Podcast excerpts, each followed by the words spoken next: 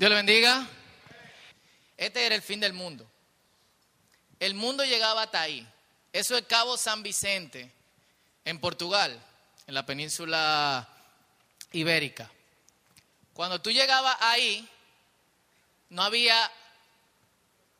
Ese era como que el horizonte de allá era tan miedo ver los barcos cruzando hacia allá porque se creía que ese era el fin. Estrabón, un cartógrafo viajero griego de unos cuantos cientos de años antes de Cristo, fue la primera persona que hizo un mapa de Europa, dijo de la península ibérica, España, Portugal, dijo que no era el punto más occidental de Europa, sino que era el límite del mundo habitado. La gente llegaba ahí, se paraba en la esquinita a mirar el fin del mundo. Obviamente todo el mundo tenía el entendimiento de que la tierra era plana. Full. Hasta que hubo problemas. Y los árabes, porque siempre los árabes, dijeron, por aquí no pasan. Y no había refrigeradores, no había nevera, le estoy dando su clase de historia 101 a todos los que amaban la historia dentro del colegio, a cuántos dicen amén. Y los árabes Dijeron, por aquí no se pasa y no había especias. Y sin especias tú te tenías que comer la carne inmediatamente, al menos que tú fueses romano, que le cuesta la carne podría. Y nada, ¿para dónde íbamos a coger? Este era el fin, dependíamos de los árabes. Todo el mundo se paraba ahí y decía el fin. Hasta un día que llegó un tigre que se llamaba Cristóbal Colón y dijo, ese no es el fin. Algunos modelos dicen que era Juan Pablo Duarte, pero nosotros creemos... Nosotros, que nació en Monado, no fue que nació Juan Pablo Duarte. Nosotros creemos que, nosotros creemos, ¿cuánto lo creen?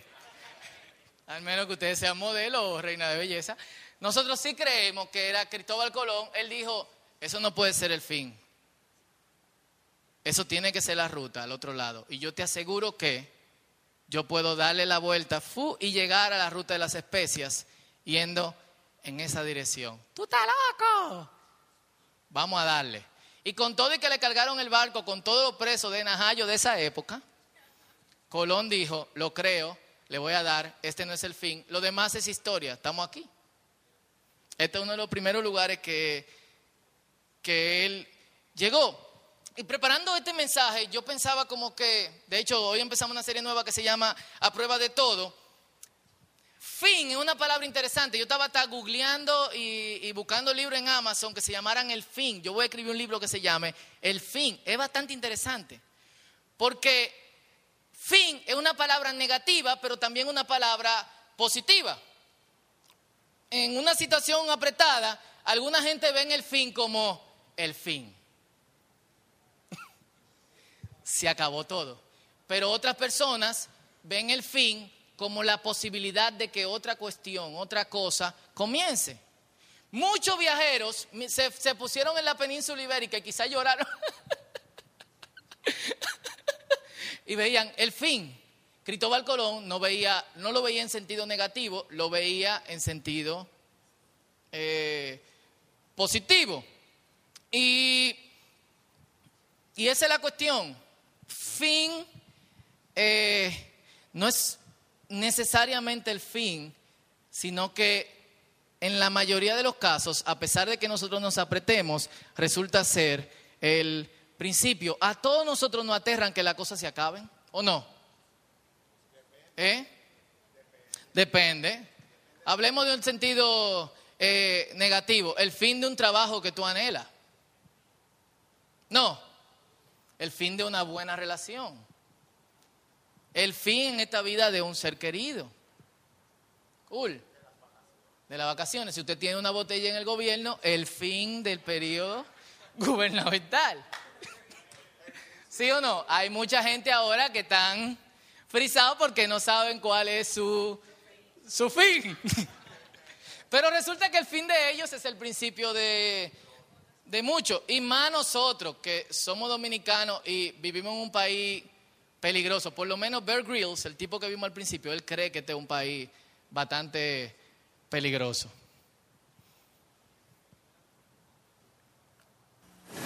Mi nombre es Bear Grylls. Les voy a enseñar a sobrevivir en algunos de los lugares más peligrosos del planeta. Debo superar una semana de desafíos en lugares en donde ustedes no durarían un solo día sin conocimientos de supervivencia. Estoy en la República Dominicana, en el corazón del Caribe. ¿No les gustaría que se suban por su pierna? Aquí enfrentaré rugientes cataratas. Nunca llegaré allá arriba. Haré frente a tormentas tropicales y selvas llenas de arañas gigantes y agresivas. Esta isla paradisíaca no es un paseo por el parque.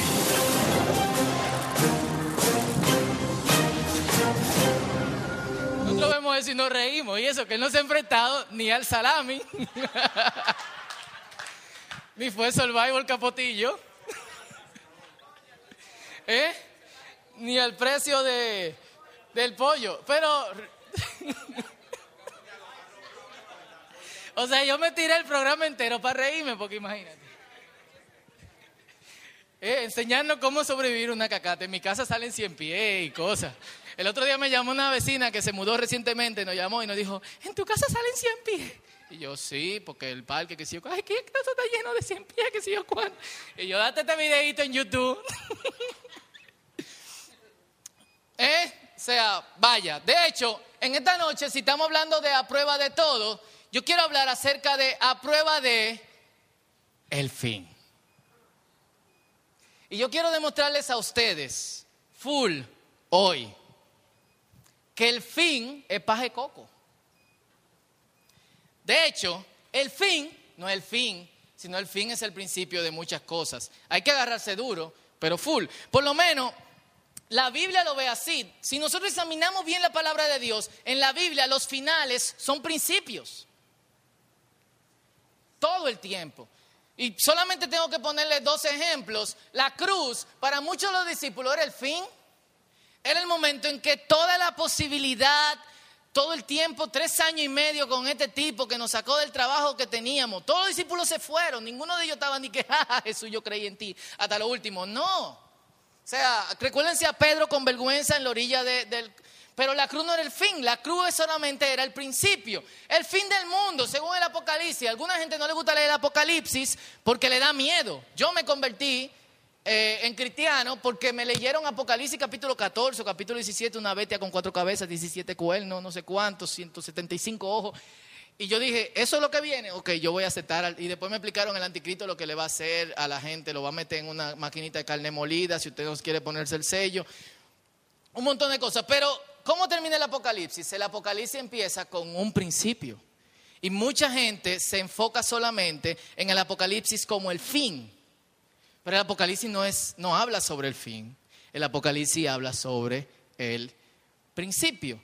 ¿Y qué mejor historia que para ilustrar cómo nosotros nos enfrentamos con el fin, que una bastante conocida y que la dan en escuela bíblica de niños, es la historia de David y Goliat.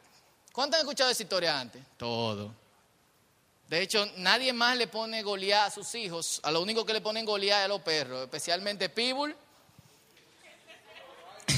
Rottweiler. Eh, ¿Cuáles son los otros? Los pastor alemán y los Doberman. Eso, eso es lo que le ponen eh, Goliat. Y yo quiero que abremos nuestra Biblia en 1 Samuel capítulo 17, del verso 8 al 11, y luego vamos a leer del verso 33, 33 al 52. Primera de Samuel 17, del 8 al 11 y el 33 al 52. Y yo sé que a todos nos dieron una sobredosis de esta historia en nuestra escuela bíblica, lo que fueron. Yo tenía en mi calle 3 de Herrera a la tía Marili que nos recorría todos los jueves y todos los domingos y nos llevaba a la escuela bíblica. Y había tres historias que nunca faltaban, por lo menos te la daban 15 veces en el año. Jonás, Noé y David y Goliat. No, no me daban a Adán y Eva, Jonás, ah, y Sansón, y pum, y pum, y pum. Pero veamos esta historia, y esto es lo que está pasando. Los israelitas entran a la tierra prometida, pero tienen todo el tiempo unos vecinos en Bromones que se llaman los filisteos. Y los filisteos están constantemente haciéndole la vida imposible a los judíos. El rey Saúl, que es el primer rey de los judíos, logra cierta avanzada contra los filisteos. Y al lograr cierta avanzada, se hace popular, crece su ejército, toman espadas eh, que eran solamente afiladas por los filisteos, hasta que los filisteos sacan sus mejores recursos y el pueblo de Israel está parado. Y en una de esas guerras, los filisteos sacan un mutante grandísimo llamado Goliat.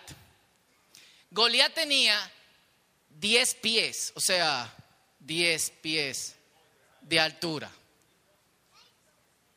Algunas traducciones dicen que tenía 8 metros. Pero 10 pies es suficiente, 10 pies hasta allá. Imagínense un tipo de 10 pies, roca. En otra parte dice que él y sus hermanos tenían cada uno seis dedos que movían. Y su espada pesaba alrededor de 200 libras. Imagínate, Goliat nada más te topaba con su espada y tú salías. Y el tipo dice: Óiganme, esto es lo que nosotros vamos a hacer. El que me gane a mí, ganó la guerra. Nosotros nos rendimos. ¿Y qué hacen los judíos? Que hasta ese momento estaban avanzando, se paniquean. Todos están pensando: este es el fin. Este es el final. Se acabó. Estamos aquí por compromiso. Es muy probable que muchas de las tropas de Saúl se hayan empezado a retirar.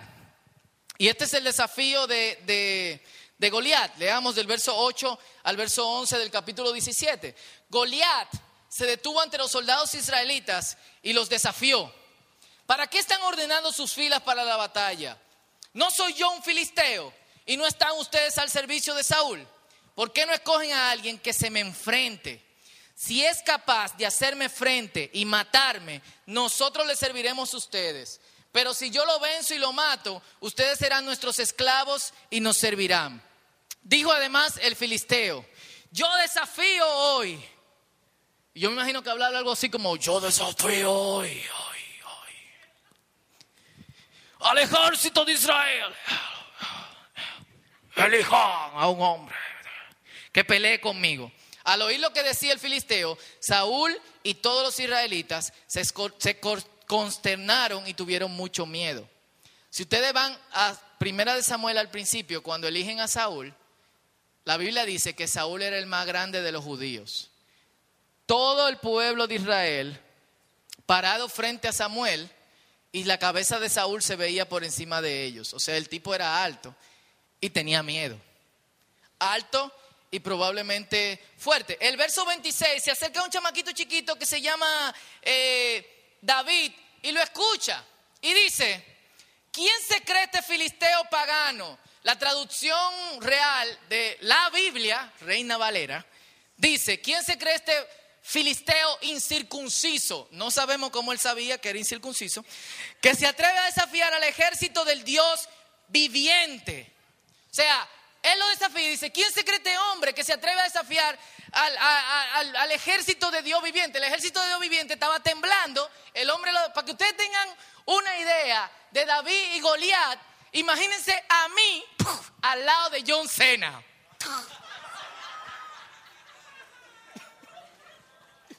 Yo vi a John Cena en New Orleans y el tigre tiene como siete pies casi. Es alto el tigre. No sé, para mí eran siete pies. Así. El amigo mío estaba diciendo, pide un autógrafo. Y yo, ¿quién es ese tigre? Pero imagínense eso, o sea, yo, esta es mi pose de playa con mi hijo que está así en la foto en Facebook, muy orgulloso de mí porque soy grande. Eso que él no ha visto a John Cena todavía. Bueno, lo acaba de, lo acaba de ver. David le dice a Golia, ¿quién tú te crees que eres? Incircunciso. Es del tipo, o sea, leamos la historia bien, como si la, como si la leyéramos por primera vez. Es del tipo de niño que uno dice, va de ahí, muchacho. ¿Qué usted está haciendo aquí? Freco. Pero, como los judíos no tenían nada que perder, yo supongo que dijeron, vamos a divertirnos un poco y vamos a mandar a este muchachito. No, en serio, en serio. Sinceramente, no, no me pongan de que no, Dios quiso que, que, que. Alguno de ustedes hubiese enviado a David a pelear con Goliat? Sinceramente. Yo estoy empezando a escuchar las voces de gente en el ejército diciendo, Saúl es un abusador. ¿Por qué no va Saúl? ¿Eh? Ustedes no han oído eso a veces cuando, cuando mandan a niños a cuestiones. Saúl es un abusador. Pero va. Y, leamos del verso 33 en adelante la historia eh, que la Biblia lo cuenta mejor que yo. Dice, ¿cómo vas a pelear tú solo contra este filisteo? replicó Saúl. No eres más que un muchacho, mientras que él ha sido un guerrero toda la vida. David le respondió, a mí me toca cuidar el rebaño de mi padre. Cuando un león o un oso viene y se lleva una oveja del rebaño, yo lo persigo y lo golpeo hasta que suelta la presa. Y si el animal me ataca, lo sigo golpeando hasta matarlo. Verso 36. Si este siervo de su majestad ha matado leones y osos, lo mismo puede hacer con este filisteo pagano, porque está desafiando al ejército del Dios viviente. El Señor que me libró de las garras del león y del oso, también me librará del poder de ese filisteo. Anda pues, dijo Saúl, y que el Señor te acompañe.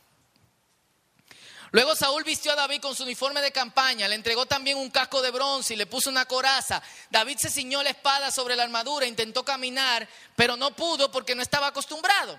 No puedo andar con todo esto, le dijo a Saúl, no estoy entrenado para ello. De modo que, que se quitó todo aquello. Verso 40, tomó su bastón, fue al río a recoger cinco piedras lisas, las metió en su bolsa de pastor, luego, onda en mano, se acercó al filisteo. Este, por su parte, también avanzaba hacia David detrás de su escudero. Le echó una mirada a David y al darse cuenta de que era apenas un muchacho, trigueño y buen mozo, con desprecio le dijo, ¿soy acaso un perro para que venga a atacarme con palos? Y maldiciendo a David en nombre de sus dioses, añadió, ven acá que les voy a echar tu carne a las aves del cielo y a la fiera del campo. Goliat se, se, ofendió, mandaron un muchachito a donde mí. David le contestó, tú vienes contra mí con espada, lanza y jabalina, pero yo vengo a ti en el nombre del Señor poderoso, el Dios de los ejércitos de Israel, a lo que has desafiado. Hoy mismo el Señor te entregará en mis manos y yo te mataré y te cortaré la cabeza. Miren ahí el cuento de escuela bíblica de los niños. Hoy mismo echaré los cadáveres del ejército filisteo a las aves de los cielos y a las fieras del campo, y todo el mundo sabrá que hay un Dios en Israel. Todos los que están aquí reconocerán que el Señor salva sin necesidad de espada ni de lanza. Era guapo David, porque yo frente a Goliat no doy tal discurso. Yo le entro a pedrada de una vez. La batalla es del Señor y Él los entregará a ustedes en nuestras manos. Fe todo el tiempo. Fe, fe, fe, fe. Este no es el fin. Este es el principio. En cuanto el filisteo avanzó para acercarse a David y enfrentarse con él, también este corrió rápidamente hacia la línea de batalla para hacerle frente. David no corrió hacia atrás, David corrió hacia quién? Hacia el frente. Metiendo la mano en su bolsa, sacó una piedra. Leyendo la historia hoy, yo me sorprendí porque yo me imaginaba que David estaba totalmente preparado y de una vez, pero no, él estaba... Y con la onda se la lanzó al filisteo, hiriéndolo en la frente, con la piedra incrustada entre ceja y ceja. El filisteo cayó de bruces al suelo. Así fue como David triunfó sobre el filisteo. Lo hirió de muerte con una honda y una piedra, y sin empuñar la espada. Luego corrió a donde estaba el filisteo, le quitó la espada y desenvainándola lo remató con ella y le cortó la cabeza. Cuando los filisteos vieron que su héroe había muerto, salieron corriendo. Entonces los soldados de Israel y de Judá, dando gritos de guerra, se lanzaron contra ellos y los persiguieron hasta la entrada de Gat y hasta las puertas de Cron. Todo el camino desde Saharayín hasta Gat y Ecrón quedó regado de cadáveres filisteos. Es un buen versículo para que ustedes lo tuiteen mañana. Todo el camino quedó regado de cadáveres filisteos. Buenos días.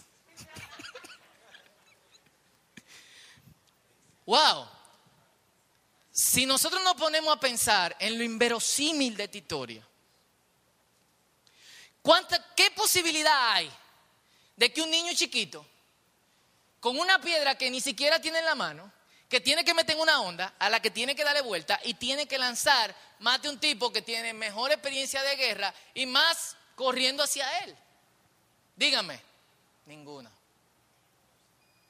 Pero David tenía algo, yo no quiero abundar mucho en la historia, la acabamos de leer. David tenía algo de lo cual nosotros debemos de, empezar a adquirir, de lo cual mucha gente carece. Otros lo tienen, pero muchos de nosotros no lo tienen. Y otros lo tienen en ciertas situaciones, pero hay situaciones en las que tú dices, te rinde, te tira al suelo porque ya tú no puedes más. Lo que tenía David era la capacidad de ver el principio en el fin. Cuando otras personas estaban viendo que esto era lo que se iba a acabar, ya no hay ningún tipo de trabajo, ¿qué es lo que vamos a hacer? Y estamos hablando de guerreros. Estamos hablando de gente entrenada para eso. No estamos hablando de un grupo de tipos que buscaron con palo y que si yo quién van, vamos a hacerle frente a los filisteos. Estamos hablando de un ejército. ¿Me están poniendo atención? Y el ejército dice, esto se acabó. Y un muchacho chiquito, y dice la Biblia que era bonito también, y también que era rubio, que le causó desprecio a este hombre, logró ver en una situación bastante difícil que todos los hombres entrenados decían, no es posible, él logró ver la posibilidad. ¿Cómo tú reaccionas ante el final?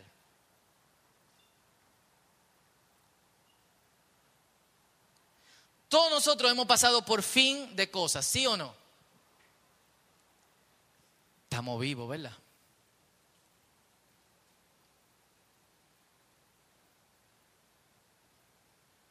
¿O no? Y muchos de los que están aquí han pasado por cosas que otros ni se pueden imaginar.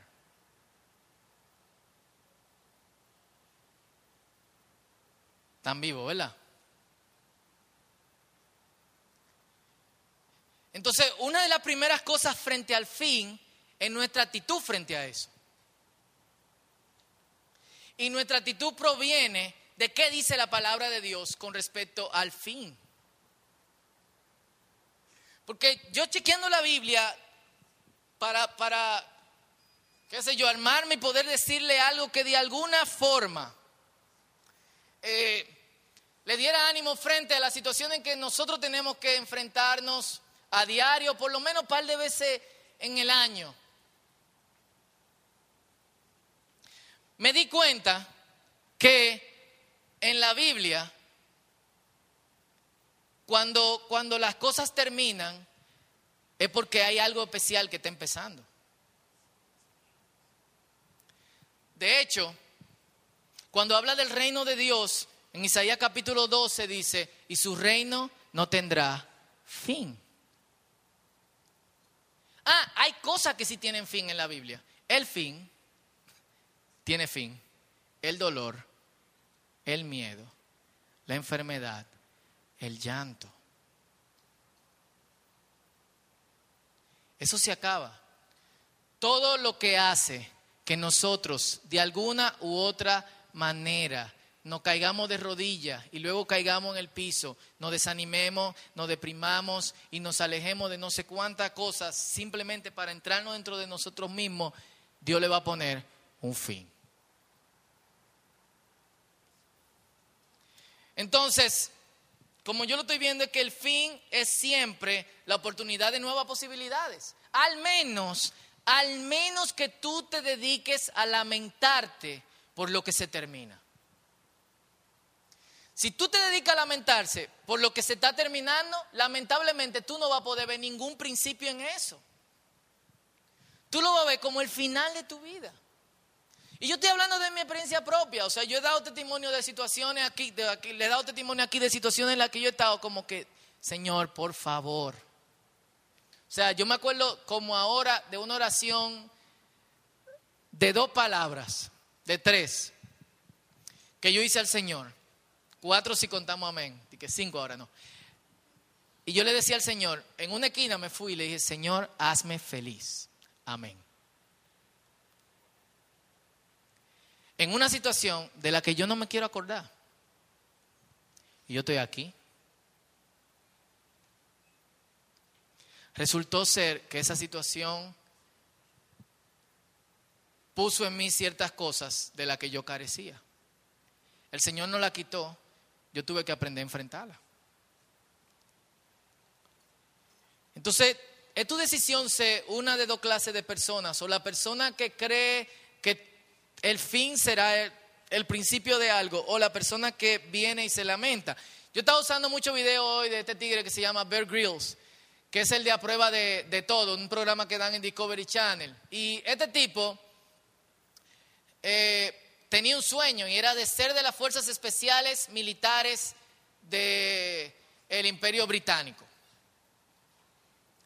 Y cuando tenía 22 años, él era parte de las fuerzas especiales del Imperio Británico. Lo logró. Y se propuso algo. Yo voy a escalar el monte Everest. Y yo voy a ser el británico más joven en escalar el monte Everest. ¿Cuánto han escalado el monte Everest? De hecho, hay algunos de aquí que ni siquiera hemos logrado el pico Duarte. Yo llegué al pico Duarte con dura pena y cuando me dicen, vamos para el pico Duarte, yo digo, no vuelvo, imagínate el Everest. Y en medio de un entrenamiento de, paracaidismo libre que tenía que hacer para las Fuerzas Especiales Británicas, el tipo se tiró, el paracaídas se dobló y se rompió el 70% de los huesos de su cuerpo a los 22 años. Llegó envuelto a Inglaterra y pensando, yo nunca voy a escalar el monte Everest.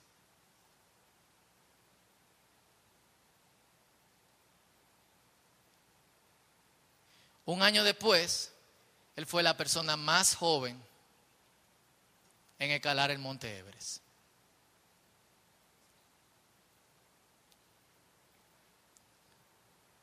¿Cuál es tu monte Everest? ¿Qué es lo que tú quieres lograr? ¿Qué es lo que está frente de ti que tú no estás viendo, que tú estás viendo como que no hay ningún tipo de posibilidad para eso? ¿Hay de alguna forma algún lugar, algún espacio donde tú puedes conseguir cierto tipo de fuerza? Yo creo que sí. Y esto es parte de lo que la Biblia nos dice. Segunda de Corintios capítulo 12, versículo 10. Pablo habla de sí mismo y dice, entonces cuando soy débil, es que yo soy fuerte. ¿Por qué?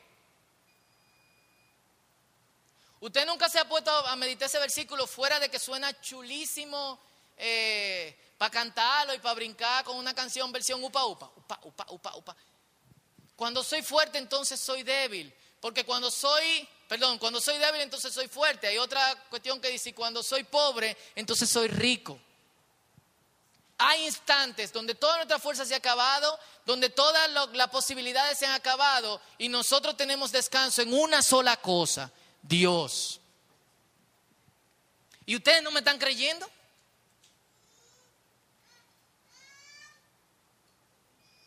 ¿Eh?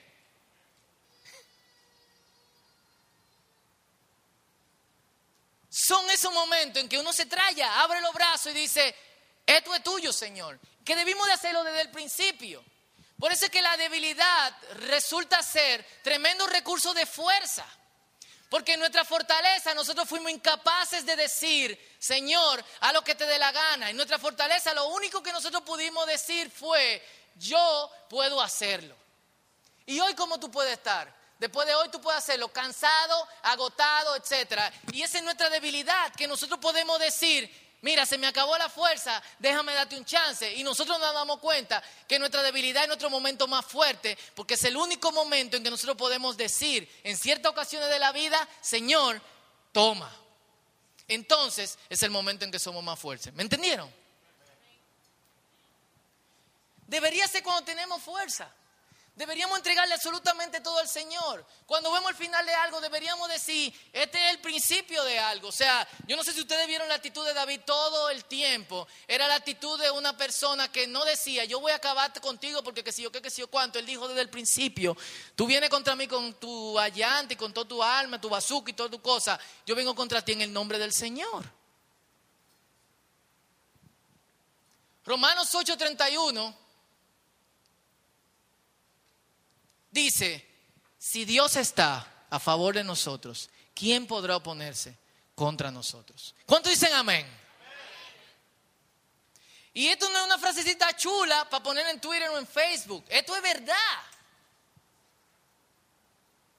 Si tú te das cuenta, la mayor parte de los problemas en nuestra vida tienen que ver con que nosotros no, no queremos creer. No tiene que ver con lo que Dios nos hace, sino simplemente con que nosotros somos demasiado orgullosos para depositar algo en las manos de Dios. Entonces, señoras y señores, si hay algo con lo que yo quiero dejarlos en esta noche, es con lo siguiente. El fin no puede contigo. Los argentinos tienen una frase con las cosas que, que no pueden vencerlo y es el fin no me puede.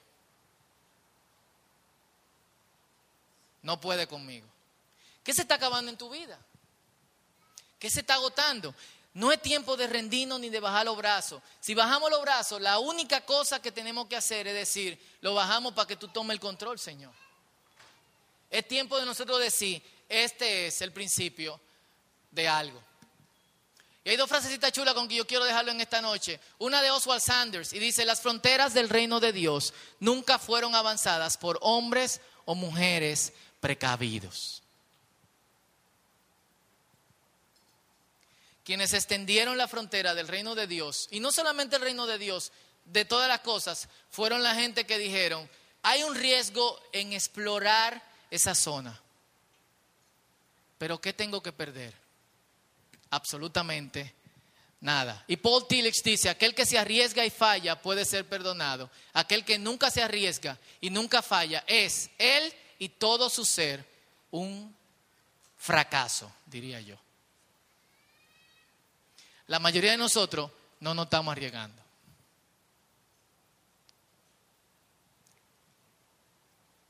La mayoría de nosotros en nuestra edad nos hemos sentado y hemos dicho, esto es. Esto no es. Esto no es. Esto no es. Yo sé, y yo espero que tú veas en ti lo que yo estoy viendo en ti.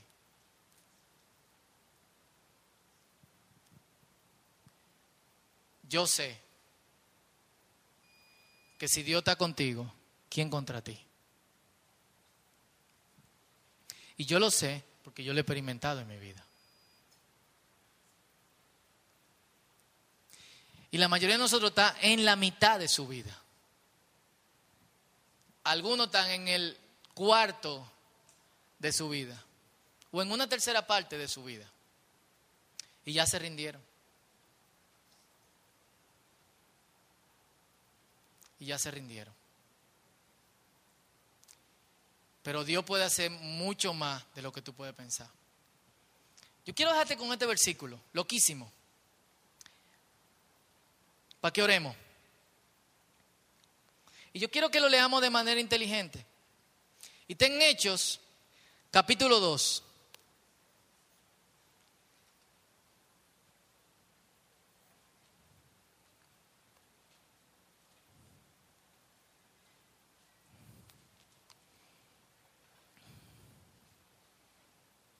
Versículo 17. Es un solo versículo. Y lo que está pasando es esto. Los discípulos han recibido el Espíritu Santo y cuando lo reciben salen a la calle y empiezan a hablar en el idioma de toda la gente que estaba visitando la ciudad en ese tiempo.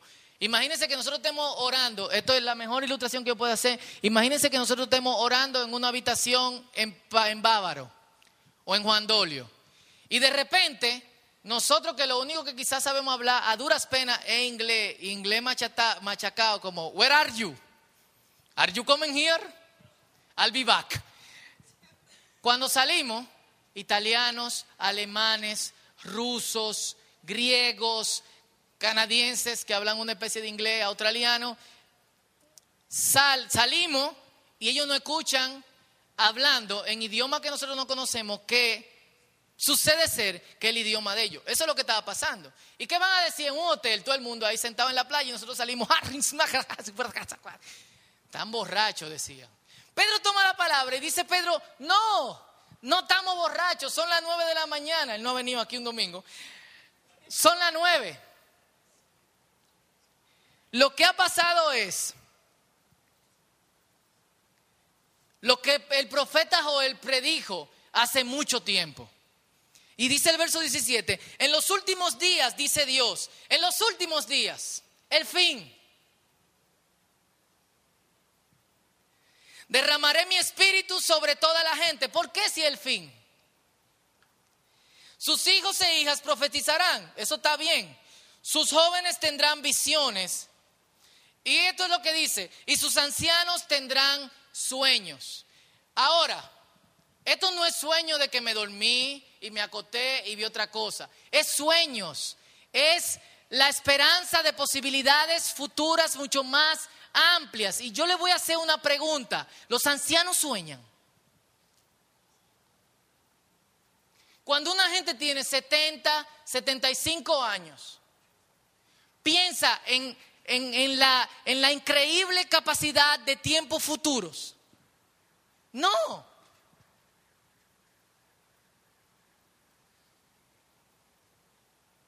Los ancianos no sueñan.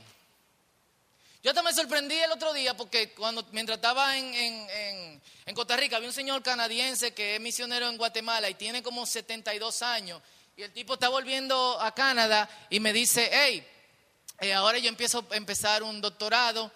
Oh, y, y esos son como cuatro años. Sí, después de ahí voy a hacer otro doctorado en no sé cuánto. Yo se lo dije y yo dije como que dos doctorados.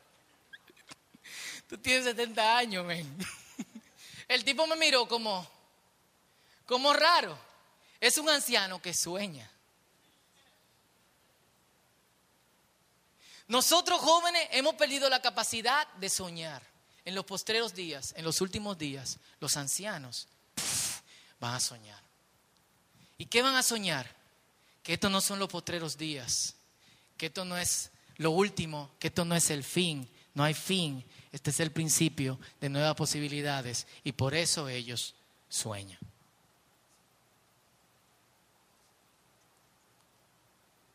Quizá nosotros leemos ese versículo y decimos, ah, qué chulo, los hijos profetizarán, sus jóvenes verán visión y sus ancianos tendrán sueño. Esto es una gran cosa. Esto es una gran cosa porque el fin de Dios para todas estas cosas es realmente el principio. Tú eres prueba de todo. Tú eres prueba de fin. Y mi oración en esta noche es que tú puedas reconocerlo. Oremos, Señor.